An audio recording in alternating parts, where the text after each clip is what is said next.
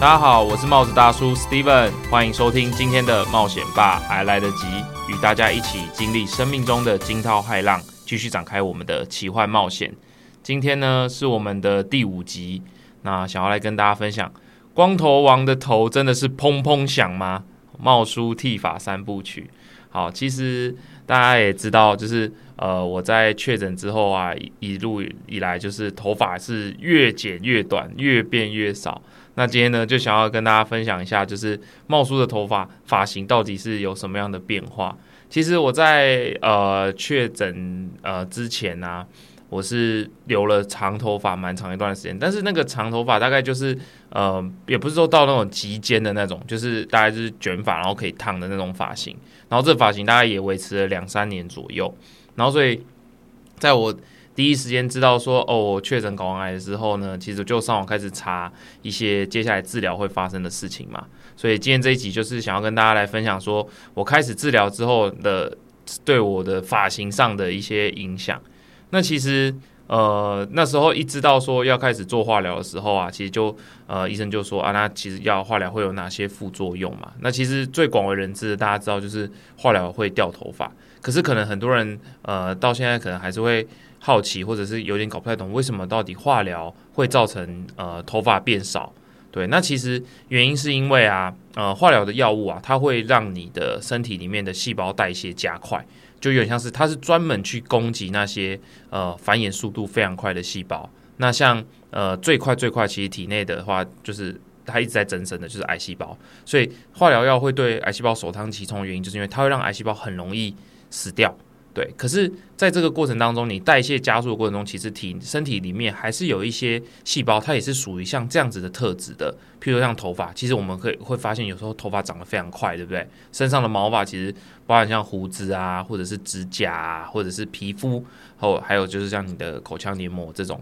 嘴巴里面的这个细胞，其实它都算是代谢非常快的一种呃细胞的类型。所以在头发这一块，为什么它会？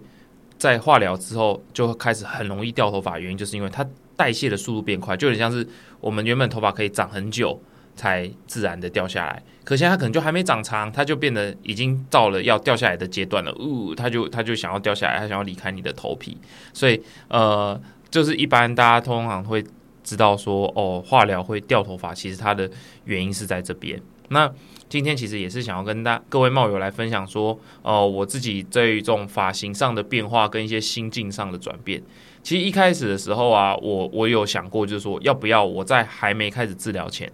我就先把头发全部剃光。就直接踩到最紧绷，好不好？直接转变成光头王，因为呃，为什么会叫自己光头王？原因是因为大家呃有看到周星驰有一部电影是那个整人专家嘛，就是应该是大概差不多在冒出这个年纪，可能在接近三十岁的人，大概都有看过这部片啊，就是周星驰拿拿去舞池里面，然后要要。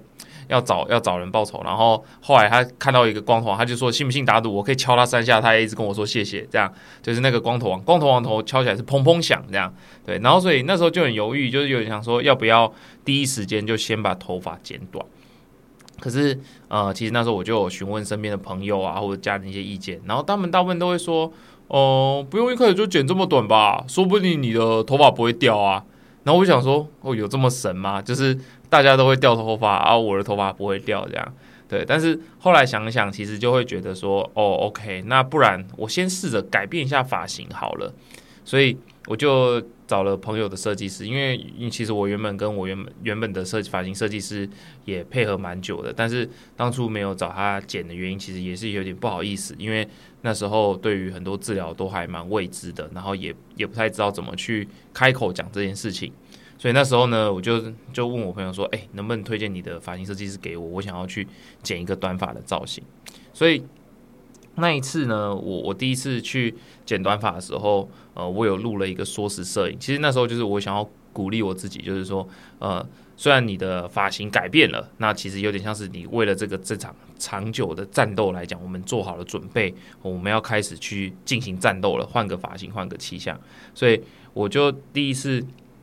要去做治疗前，我就把我的头发剪成了短发。然后那个短发大概多短？其实没有到，没其实也没有到很短，就是头上大概上那个，如果说我们以头发的长度来讲，大概也还有五六公分吧。对，大概也是有五六公分长度，不是说那种当兵真的当那么短的的概念。然后所以我就就打呃剪了短头发之后，过了两三天，我记得我就要去做第一次的化疗。然后我我第一次的化疗在嘉义，所以我自己一个人坐着火车到了嘉义火车站。然后出站之后呢，我做的第一件事情是什么？大家猜猜看。好，我冒出就 搜寻附近哪里有好吃的火鸡肉饭，因为我觉得既然我们要上战场了，我们要战斗的，我们一定要吃饱嘛。就是因为其实大家知道，呃，化疗的另外一个副作用就是可能会影响你的食欲，而且。在开始化疗的一个呃的战斗的过程当中，其实不太能吃生食，因为因为它其实会让你的身体有可能会增加被感染的风险，所以其实一般通常癌症的患者他是不太能吃生的东西，或者是未未清洗干净的东西。所以那时候我想啊，都来到嘉义了，不去吃一碗火鸡肉饭配半熟蛋，真的是会对不起我自己。所以我就拿着我大包小包的行李，然后我先找我我记得我找那间好像是在就是嘉义火车头出来就是的一个一个火鸡肉饭店，因为因为其实那附近也没有太多啦，就是没有到像什么大家可能印象比较。知道的什么和平然后琉璃厂，因为那离火车站都还有一段距离啊。我我是自己一个人嘛，所以我那时候就我就用走路的走过去，然后我就点了就点了一个烫猪皮，一个鸡肉饭配半熟蛋，然后还有一个烫青菜跟一个桂竹笋，然后还有一碗汤吧，然后哦还有一块卤卤豆腐，然后那个不是油豆腐，是卤那种白豆腐，然后有那种酱香的那种，然后我就真的吃那那在品尝的时候就觉得哇，这那个火鸡肉饭真的太好吃了吧，难怪嘉义。大家都说要吃那个火鸡肉饭，然后，然后再打配上那个半熟蛋，把那个半熟蛋戳破的时候，那个蛋汁留在那个哦火鸡肉饭上面，然后一并吃下去，真的是超级赞的。对，然后后来吃饱喝足了之后呢，我们就要开始我们第一次的战斗。那其实，在战斗的过程中，我觉得化疗结束的时候，我我就在想，哎，我会不会我一打下去，然后头发就开始掉满地？好，但其实没有那么夸张了。大家就是呃，真正开始掉头发，差不多会是在化疗结束后两个礼拜，因为刚前面有提到嘛，它要开始去代谢嘛，你身体开始要去代谢，然后去让那些细胞可能尽快的加速它的替换的速度。所以我我实际真的开始有感觉在掉头发是呃，差不多打了化疗两周，就是我开始差不多要启动第二次治疗的时候。哦，就开始头发开始真的比较明显在掉，然后那种掉头发的的感觉其实是不会不会有痛的，因为一般通常如果假设头发很坚固的时候，我们去拉头发，其实你会有一个痛感，对不对？可是其实它真的开始在掉的时候，你手扶着那个头发，它就很轻而易举就被你拿下来了。我我我用拿的原因是因为它真的不太费九牛二虎之力，然后甚至有时候你用梳子这样梳一下头发。哦，它就会有一些头发掉下来，所以呃，特别明显会在什么时候？特别明显会是在洗头的时候。其实洗头的时候开始，头发就会掉的比较多，比较明显一点这样子。然后掉头发其实对我来讲没有什么太多的困扰，可是，在生活中，就是你睡觉起来的时候，你就发现你的枕头变成毛毛虫哦，因为你的枕头上面就会有很多头发 啊，那些头发就是。呃，你看到的时候，其实有有点那种感觉，就是他在提醒你说，哦，你现在其实跟别人不太一样了。对我，我不想用更激烈的词，原因是因为有时候内心难免会有一点就是小失落，就是说啊，这些头发怎么就这样离开我？可是他离开的是这么悄悄无声无息。然后啊，下一步就是什么？要要剪那个头发嘛，所以我就是每天都在收集那个头发的过程。然后所以。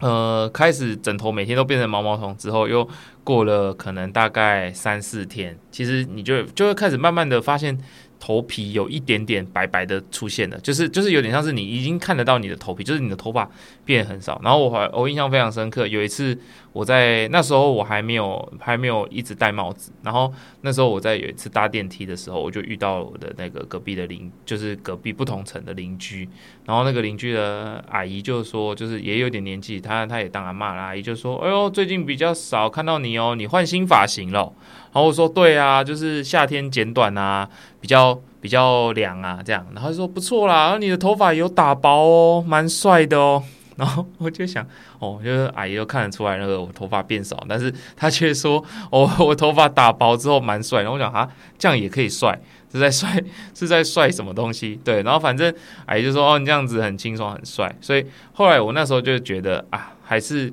差不多真的是要启动我我把头发剃光的计划了。对，因为因为那时候的头发就是开始变得有点稀疏稀疏那种，就有些地方比较多，有些地方比较少这样子。然后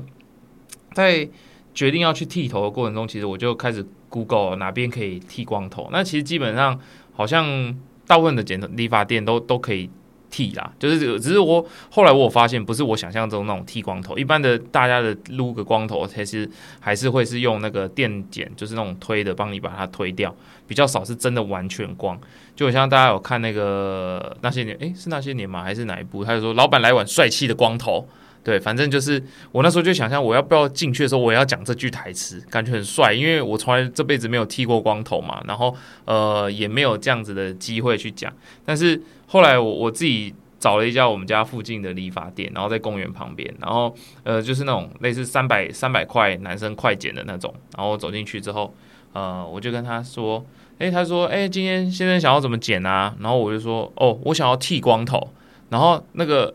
理理发师就一个姐姐就愣了一下，然后就说：“哦，你要剃光头嘛？”然后我就说：“对。”他说：“多多光？”我说：“全光那种。”然后他就说：“哦，好哦。”然后因为他在剪的时候，他就一边跟我闲聊，然后他就说：“哦，你是不是最近压力比较大啊？然后头发感觉比较稀疏哦？”然后我那时候就想。呃要怎么讲嘞？我说哦，对啊，就是想说啊，这样子还是把它剃掉好了。然后就说哦，然后剃剃剃。然后其实，在那个剃的过程当中，他就跟我分享说，他前阵子有剪一个也是那大学生，然后进来就说哦，他他也要剃光头，然后剃光头，因为好像那个那他就想说那个大学生也是得癌症，所以后来他就用剃刀帮他剃。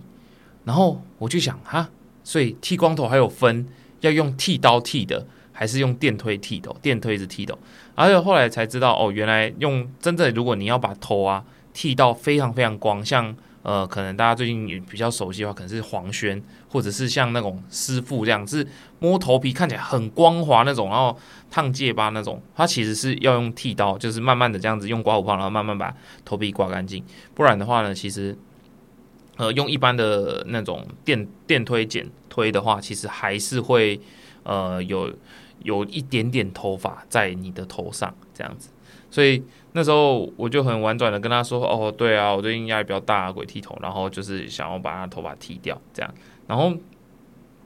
呃，我自己后来有研发一个方式，就是也是跟大家分享，就是说，其实拿那个电动刮胡刀。剃牙，其实可以把，也真的可以把头剃得蛮干净的。因为电动刮胡刀其实基本上你刮那个胡子，剃完之后那个胡渣是非常非常的短的嘛。然后所以呃，就其实用电动刮胡刀去剃，其实也也可以，也可以剃得很干净，对啊。那讲到这边，其实到这里，其实茂叔的剃发的三部曲，其实就已经是进化到光头王的阶段。但是进化到光头王阶段这边呢，其实也想要跟大家分享一个故事，就是呃，对我来讲非常重要，就是说大家有。为了鼓励朋友而去做出什么特别印象深刻的行动，或者是讲过什么样的话吗？因为这边我想要特别感谢我一个朋友，就是我的大学同学那阿璇哦，阿璇阿璇他是台南人，然后我跟他不同系，但其实就我们大学就认识，然后认识到现在大概已经十年了吧，然后十几年了，然后那时候其实呃，在我跟他说我确诊之后的时候呢，他就说啊不用太担心，然后他反正他会。哦，陪我一起去面对啊！然后其实有有时候，当然我们在呃讲这些话的同时，其实我我我也我也知道说，就是其实这个当然有一大部分他会是希望安慰我嘛，然后另外一方面他是希望说我不要太过沮丧。但是他做了一件事情，就是我还记得那是一个啊，那是清明节的年假，就是今年的差不多四月的时候，然后我回去台南，就是也是可能找我的大学同学一起见面吃饭。然后这时候呢，我就看到，哎，他怎么不在？然后怎么人人不见？然后就我同学，我我那些朋友就说，哦，他出去一下，等下就回来。结果他回来的时候，他本人也给我去撸了一个光头回来。他真的是去撸光头，然后而且是在我到台南去他家的前可能十分钟、二十分钟，他骑摩托车出去，然后撸了一光头。然后其实那那个当然是非常感动，原因是因为就是突然现场变成两个光头王。然后你就会觉得有点好笑，是有一个人跟你一模一样，然后也是没有头发，然后他就把那个头撸撸撸的光，然后我就说，哎，我摸一下你的光头，因为。我我想看一下我自己的光头摸起来的触感跟别人的光头摸起来触感有没有不一样，对，然后他就他就摸，哎，其实摸起来好像没什么差，就是一样，也是也是就是一个小光头这样，所以我们就两个小光头一起拍一张照，对吧？然后因为其实这个东西之前他在我在点清明人家回台南之前，他就有说说啊，不然你下次回来我剃光头陪你，但是我我觉得那个是呃。我我会我心里的想法就会是哦对，这是大他他是安慰我，然后但是我没有想到他真的会去剃，所以当下看到他那个剃那个光头的时候，我真的是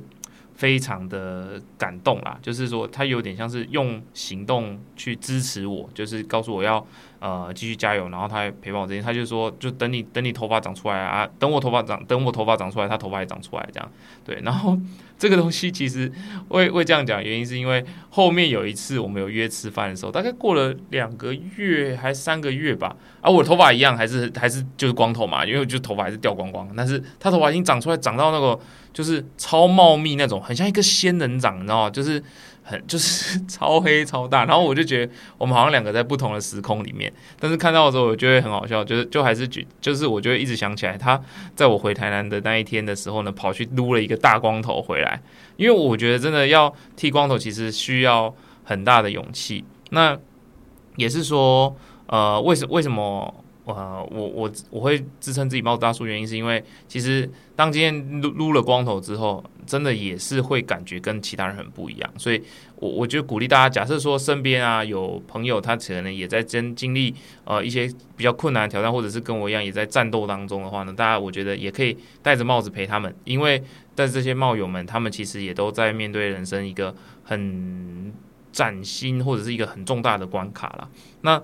到这边，其实如果大家想要支持，就是譬如说，呃，有一些癌友啊，或者是我们讲可能需要帮助人，其实，呃，帽子大叔有去帮大家找了一些捐法的小 tip，因为其实现在在台湾，呃，捐法的积极的方式还蛮多的。不过，一般通常捐法有一些需要大家去留意或者是协助的地方，就是说，通常捐头发，它要大概至少有十五公分的发数。或者是三十公分，那这种这个每一个单位的那个长度规范不一样，但通常大概就是十五或三十。二十五公分就是做男生的假发，然后三十公分是做女生的假发会用到，就是头发发型会比较长一点。那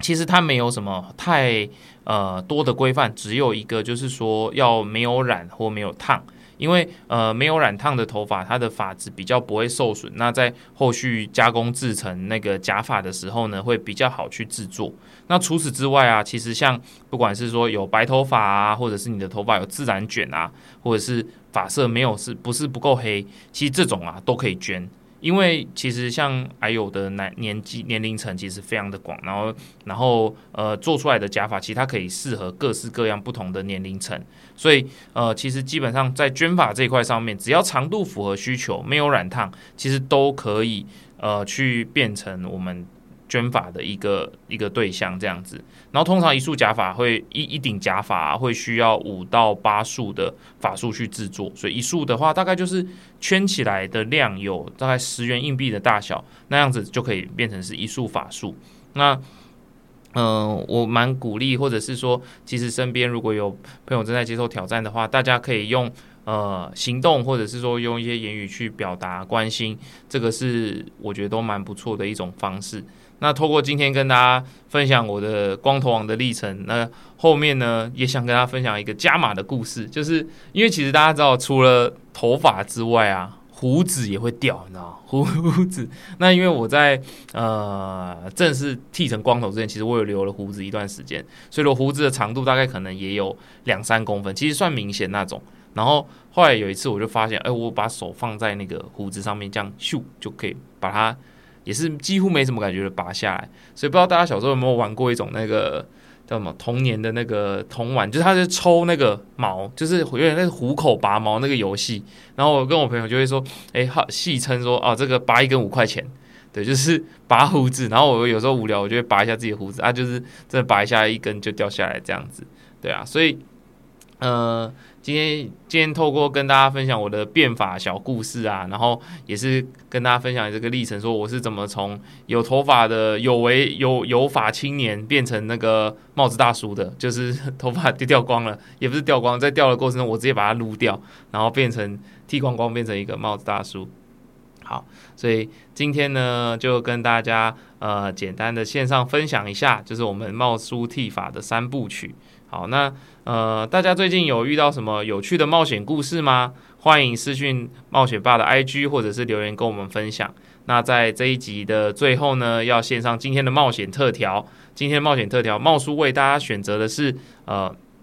周杰伦的《法如雪》。好，那也谢谢大家收听今天的冒险爸。如果大家最近有什么新奇的体验，欢迎私讯 IG 或者是留言跟我分享。期待下次与你的共同冒险，我们下次见，拜拜。